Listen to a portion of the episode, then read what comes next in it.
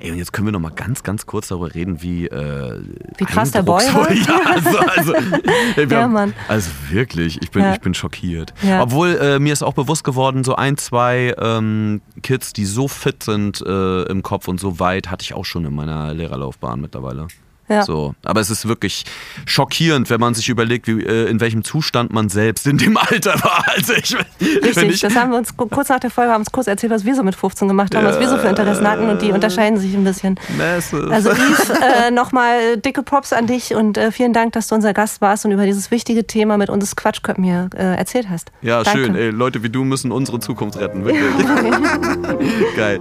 So, genug nachgesessen. Bis nächste Woche, Leute. Die Fol nächste Folge Montag früh 8 Uhr. Wir freuen uns auf euch. Tschüss!